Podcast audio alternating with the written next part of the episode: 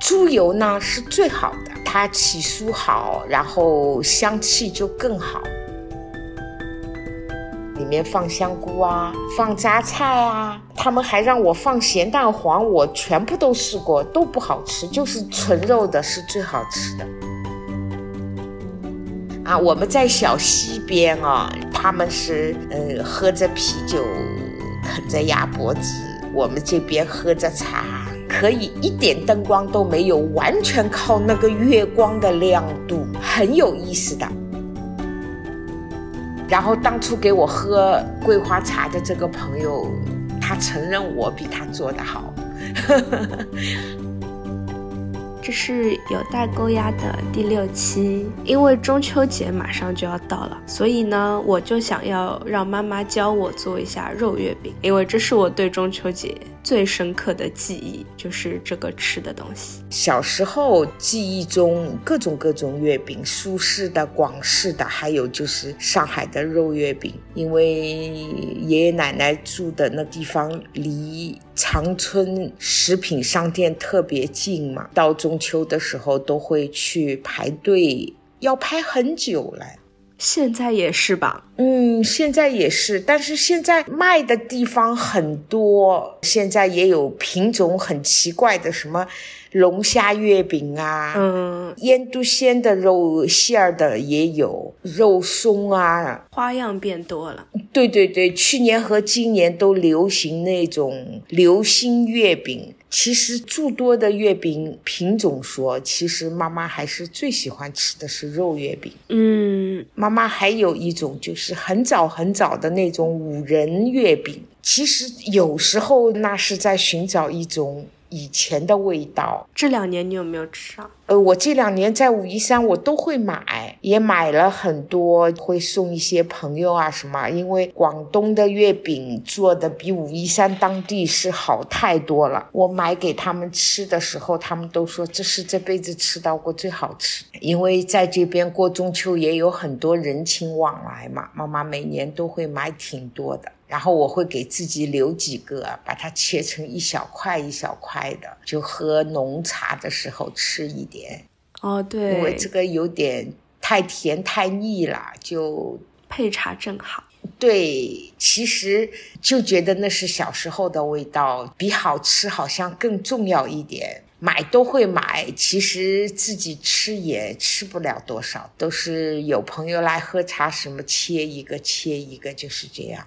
那你这两年还有自己做肉月饼吗？做，我一直有做，平时我也会做，就是想吃了就做，不一定要等到中秋节才做的，一年做个两三次、三四次都有的。嗯，因为。做出来嘛，也没有那么多人吃，所以我一次就多做一些，然后把它双面烤一烤，等到它冷却以后呢，它是一种半生熟的状态，我就把它放凉了以后去速冻到冰箱里，之后想吃的时候就拿几块放烤箱里面烤一烤，这样口感也很好，就像刚做出来的时候一样的。一模一样吗？要放冰箱的这种，它那个肉馅儿里面，你盐要稍微多放一点点。进过冰箱以后，它的口感就会偏淡的。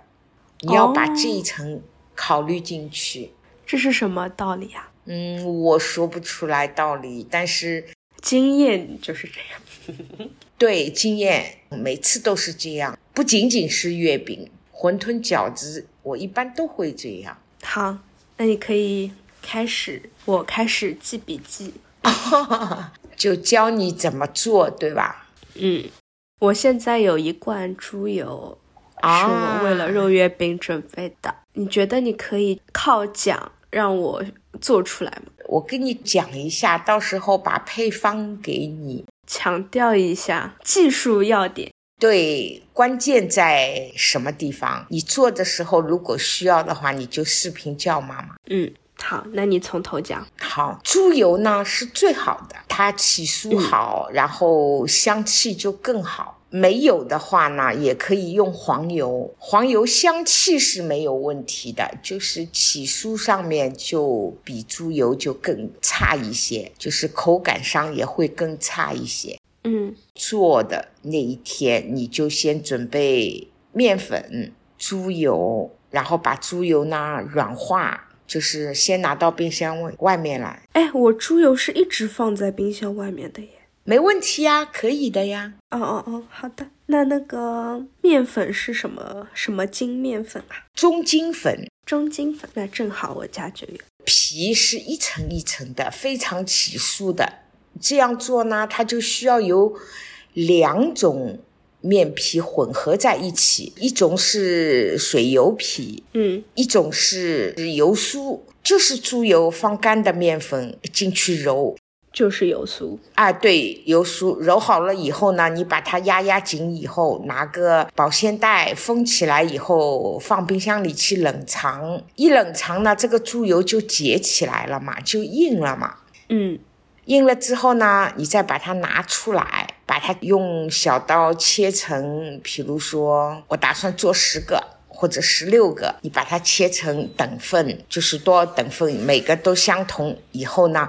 就把它一个一个搓圆，就放在盘子上面。嗯，水油皮呢，就是我以前照配方上的这种比例放起来呢，不够酥，不好吃。然后我会增加猪油的含量，减少那个水的含量，然后揉揉起来，一定要温水，大概四十度左右的水。然后把面粉加进去了以后，刚开始你用筷子弄成絮状了以后呢，你就开始揉。就也把它揉成一块，这一块呢是不能放冰箱的。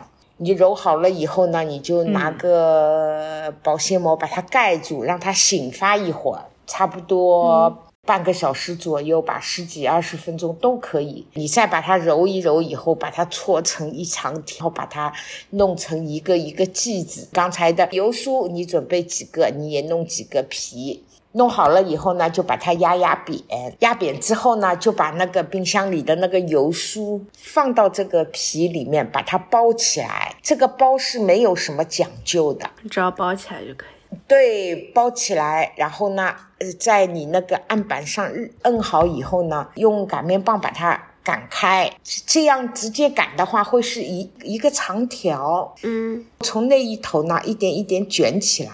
嗯，卷过来以后呢，把最后一点点接缝朝下，上面呢就盖一个保鲜膜，因为有的时候会说天太热，开空调了以后，房间里会很干燥，它很快就会裂开，对，就会影响这个口感，所以上面随时随地就要盖好那个保鲜膜。嗯，每一个都把它这么来一下，赶过去。卷起来，放在那里醒一下。等到十六个都擀完了以后，再从第一个开始，再这样来一遍，要这么重复两次。然后这个两次以后呢，你就可以把那个接缝的地方呢朝上，然后你手给它压一压，压好了以后呢，就用擀面杖把它擀成一个，就是外面皮薄一点，中间厚一点的那么一个像饺子皮一样的。但是要擀的比饺子皮略微大一点，嗯，然后把你事先调好的馅儿包进去，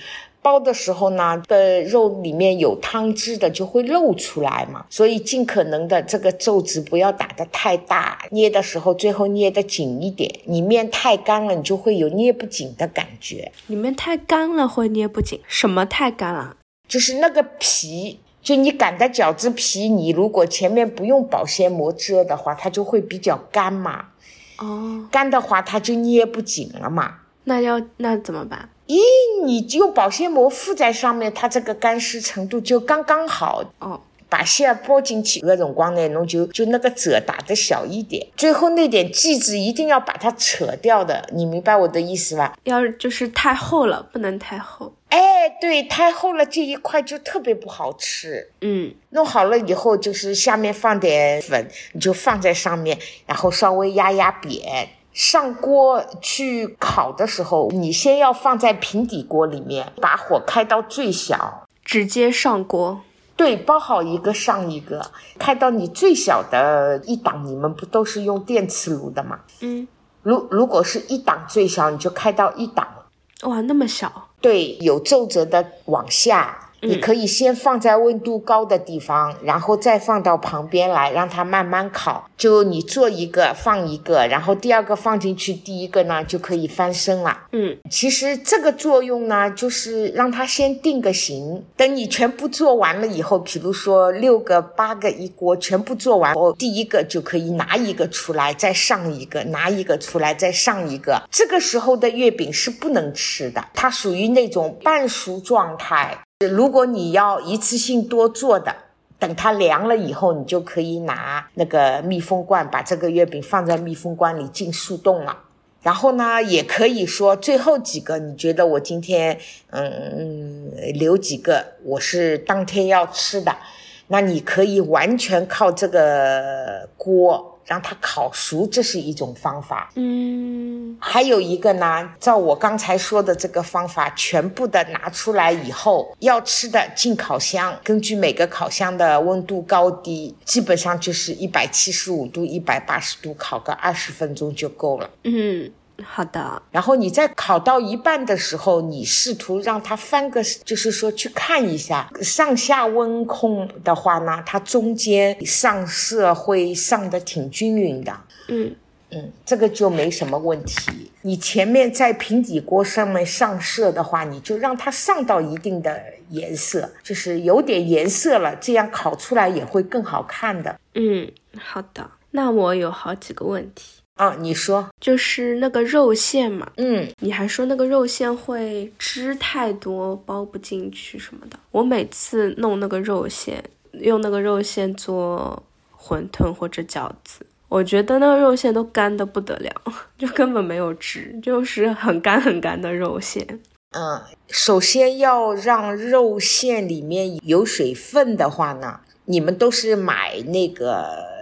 超市里打好的肉糜嘛，对吧？嗯，你买回来了以后呢，就不要让它进冰箱哦。你直接就是放点料酒、啤酒可以吗？可以呀，拿着筷子一个方向搅，就慢慢的把啤酒一点一点加进去。你不能正面倒倒，反面倒倒，这样倒了就会出水。你顺着一个方向倒，它这个肉就会起筋的。嗯，你慢慢倒呢，它这个水分就被你倒的过程中都吃到肉里面去了。因为妈妈挺喜欢说打个鸡蛋在里面，姜肉相对会比较嫩。但是你如果自己做的话，一个鸡蛋对你来说太多了，那你就可以弄半个。嗯，然后你就加一点点生抽，加一点点老抽。嗯。有的人喜欢再加点蚝油，你也可以加一点胡椒粉，不管黑胡椒、白胡椒都可以，这就是调味啦。有的人喜欢什么生姜、葱、花椒泡水里，再加这个花椒水，我觉得你应该不会喜欢的。你就你就放点，就切点姜，在姜里放一点点水，就放一点点葱姜水，因为你自己做，你的量不可能做得很大的情况下，就搞不好你鸡蛋都不用放的，因为有啤酒和葱姜水，呃，就足够了，我觉得。实在不行的话呢，你就也不要放生姜了，姜放姜末放在里面不好吃的，就放点盐，嗯，然后再放一点点糖，糖有的时候是调味的，嗯，就继续搅，就要搅到它那个锅外面要有一层，就觉得这个肉，呃，对，就有点起筋了。嗯，然后你就放到冰箱里去，芯子调好了放冰箱。嗯，再做油酥，再做水油皮。嗯，如果万一你的肉性没调好，就是放到冰箱里面它出水了，那就说明你没调够。下次时间再长一点，调到一定的程度，它就不出水了。要是出水，我就拿出来再搅一搅。嗯，我就失败了。出 哎对，出水了就没，你就把那个水弄掉，然后在这个芯子里，也就肉馅里面稍微放一点点生粉，嗯，就再搅一搅，口感上是不影响的，嗯，但是你把水放进去了以后，这个水一有水你很难包。第二就是有水，它这个汁就是会从这个包的褶里面渗出来，这样成品就不好看了。嗯，就是要把那些水弄到肉里，但是这个肉又不出水。哎，对对对，嗯，你如果倒了啤酒了，妈妈建议你葱姜水就不要放了。就是直接放盐什么，我觉得有了胡椒这些调味，应该新鲜的肉嘛。如果你那边有香油的话，就在肉里面再放点香油；如果没有的话，不放也可以的。嗯，有的。然后就是你刚刚说那个水油皮，嗯，水油皮的关键就是说一定要有水有油，这个水手摸上去不烫手就可以。嗯。然后水不要过多，水一多的话，这个油皮它照样也会起酥，就相比口感就没有那么的好。你这个比例是多少呀？比例是多少？这个我要看一下的。妈妈现在都不看这个了，都是凭感觉。这个就是最厉害的。我回头会把这个配方发给你的。嗯，好呀。那你发给我的是你你感觉的那个配方。就是妈妈最初学的那个配方，然后在这个配方里面，你所要注意的就是要改一改，呃，没什么要改的，就是唯一一个就是要掌握水油皮的温度和比例，嗯，其他都还好，嗯，你不是说油要多一点吗？哎，对，猪油要多一点，要减少水的比例，那个配方只要这么改一改就可以了。然后它是完全进烤箱烤的。其实妈妈这么用平底锅弄一弄，再进烤箱烤的，这个口感会比纯粹的用烤箱烤出来更好吃。嗯，那你是怎么发现这个先平底锅烤一烤再弄烤箱？因为最初照着这个配方进烤箱做月饼，我还是老是找不到原先老上海这种鲜肉月饼的口感，然后就记忆中。这个月饼就是在平底锅里烤出来的，所以妈妈有一次呢，就是试了一下，结果一试呢就很成功。妈妈就耐着性子，都是用电磁炉的一档、二档。等妈妈全部做完了，妈妈就开始用二档，前面都是用一档。嗯。结果尝了一下，全部用平底锅烤出来的月饼好吃，然后还就是妈妈小时候的味道。那全部用平底锅烤，你你怎么知道它有没有熟啊？也是凭感觉呗。我觉得一般都是有二十分钟就应该熟了。那你一直是二档啊？没有，刚开始也有一档的。你让它保持在低温嘛，等到你手里的活干完了，可以候在炉子旁边看着它的时候，就可以适当的把它开到二档，也要根据你这个自己的炉子的一档的温度。它如果上色上的非常好，你就一档就一档，然后适当的盖一下那个盖子，对，不停的两面的翻一下，这样的话差不多，我觉得二十分钟是足够足够了。嗯。好的，哎，那你第一次自己做肉月饼就成功了？嗯，这成功是成功的，但是和现在比起来，那现在做的好吃多了。嗯，因为都是妈妈不断的自己改良的嘛。嗯，不要放很多东西，就就纯粹的肉是最好吃的。嗯，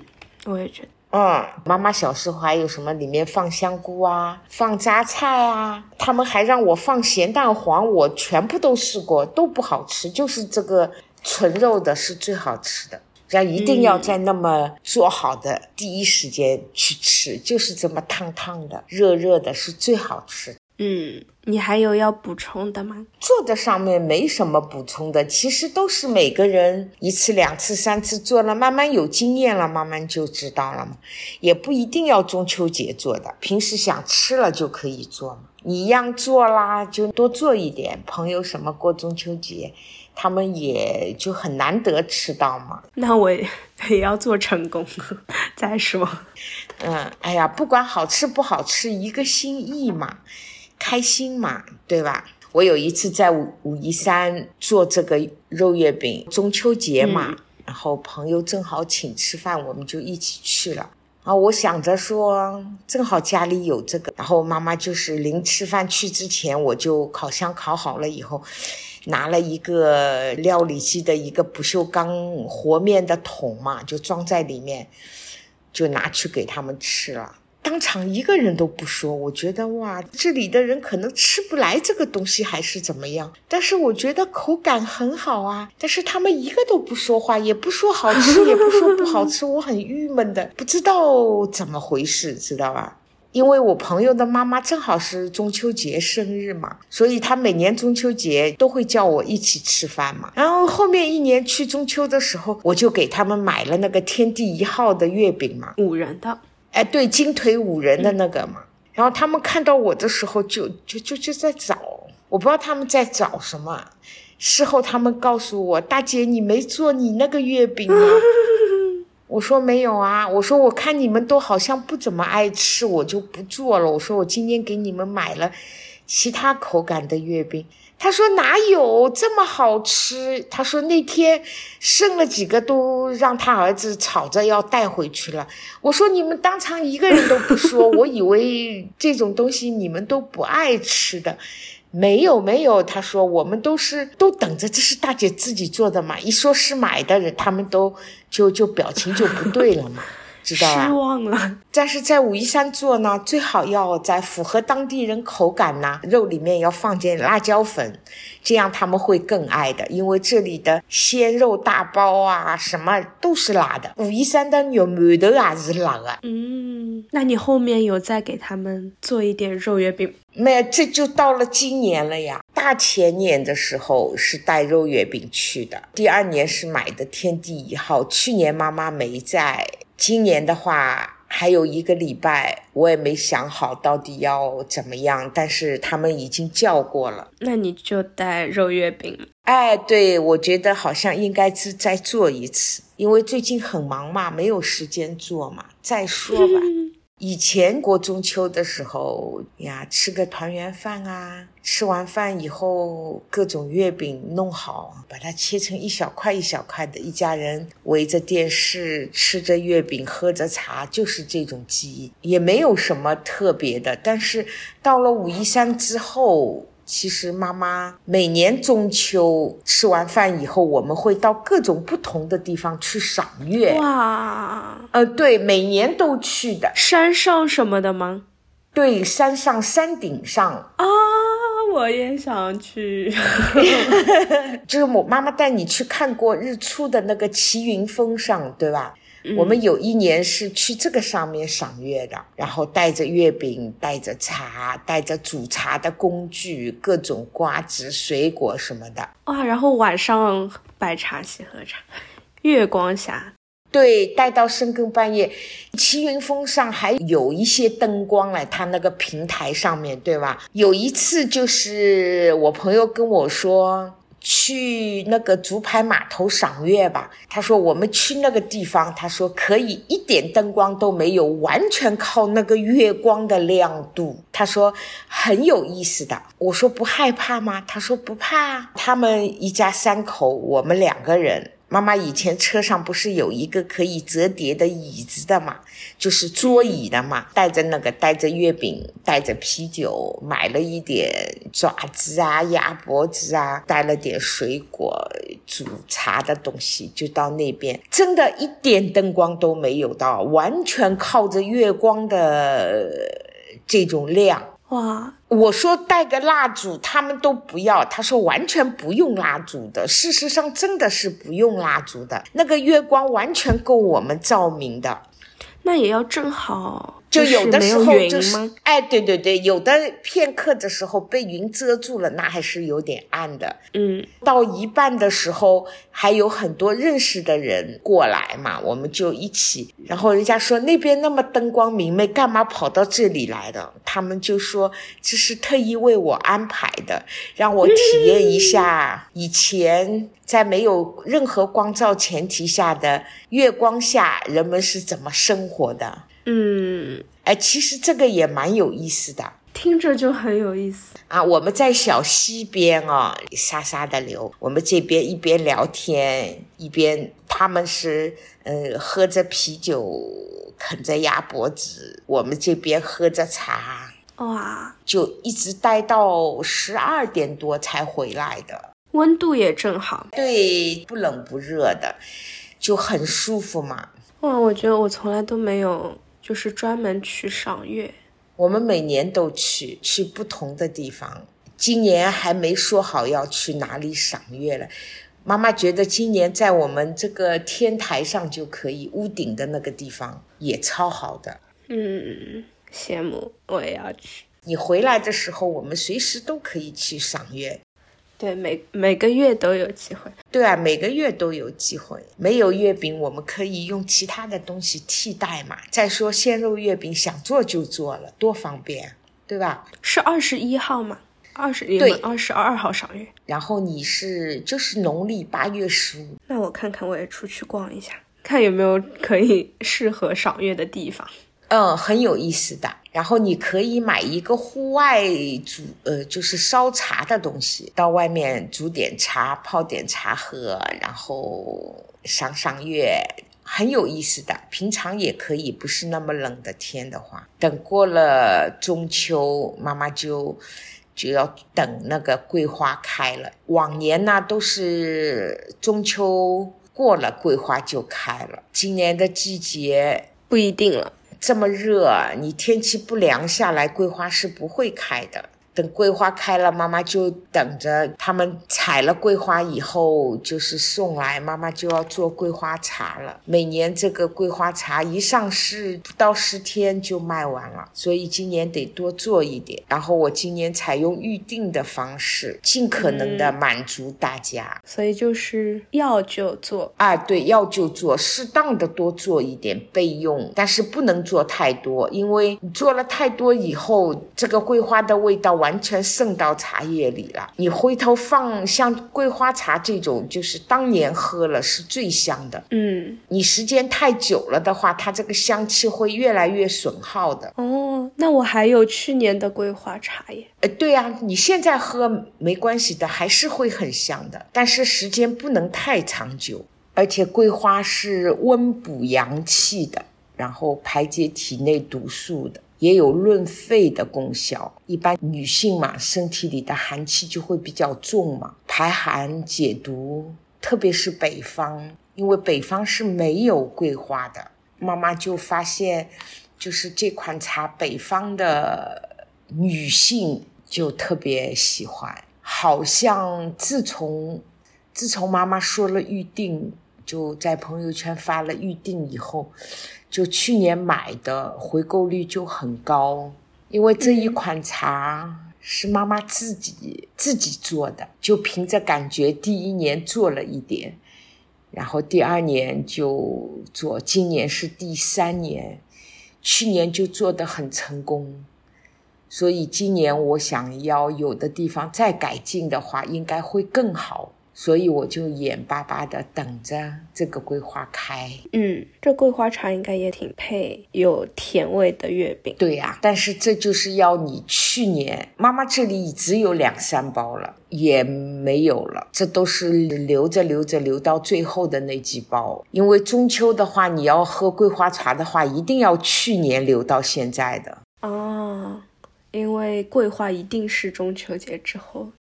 对，然后做完了以后，他要就是用新鲜的桂花和茶叶，要做一段时间。对，印制就是做七十二个小时，然后还要去放到烤箱里去烤，烤完了以后还要退火，基本上每年就是十月初做到十月二十几号。才开始一点点的发货，都是他们等不及了，一定要妈妈发货。我都跟他们说，起码要半个月以后再喝。你喝个一一包没问题，但是要它最好口感的时候，都要退货一个月以后再喝。哦，我愿意退完再发，但是他们很多都等不及了。千叮咛万嘱咐的，因为没有退完火，一口感不好，第二那个喝了会上火。嗯，它是你最受欢迎的茶，因为我每年做的不多嘛，是我这边卖的最快。对卖的最快的是女性顾客最买的最多的一款茶。嗯，那你做过别的花的茶吗？没有，因为妈妈也正是就地取材嘛，因为武夷山桂花很多，当时就突发奇想的说，在朋友那里喝过一次，然后当初给我喝桂花茶的这个朋友，他承认我比他做的好。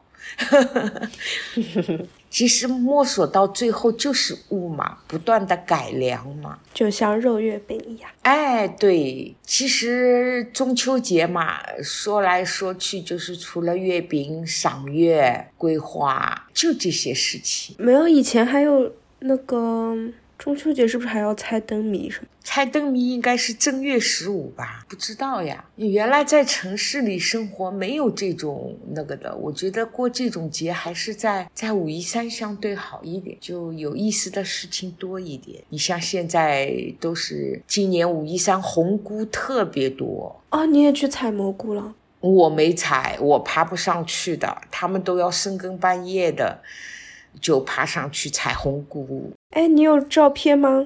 有啊，给我看看。红菇是这里最名贵的一种菇，然后他们这里一般都把它晒干以后，都是一般坐月子什么吃这种菇。然后赶集卖嘛？嗯，赶集的时候就有卖的，有专门这种人，每年他都去采菇，弄好了以后晒干，你可以跟他们订。往年的话都要一千五了一斤。他不吃新鲜的。不吃的，对啊，现在这种采，他们去采菇红菇的话，会遇到蛇什么的。其实这个红菇就是它营养价值很高，但是你说吃嘛，刚开始吃的时候，妈妈不觉得好吃。好像就是当地一种延续下来的风俗，因为少嘛，所以名贵。这两年吃的多了，我就能吃出这种红菇特殊的味道来。这种味道还真的挺好吃。我没有吃过，你没吃过吗？你肯定吃过。我吃过吗？下次来的时候，就是妈妈做给你吃，因为每年他们都会多多少少都会有人送给我的。我就留着。嗯，好啊。其实中秋节在中国的诸多节日里面，它相对还是一个比较隆重的节日。它是国定假期吗？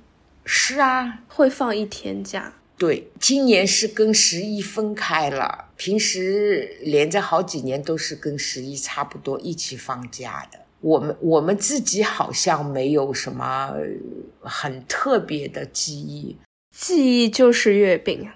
而且只喜欢肉月饼，嗯，然后其他的月饼，我小时候反正是都不要吃的。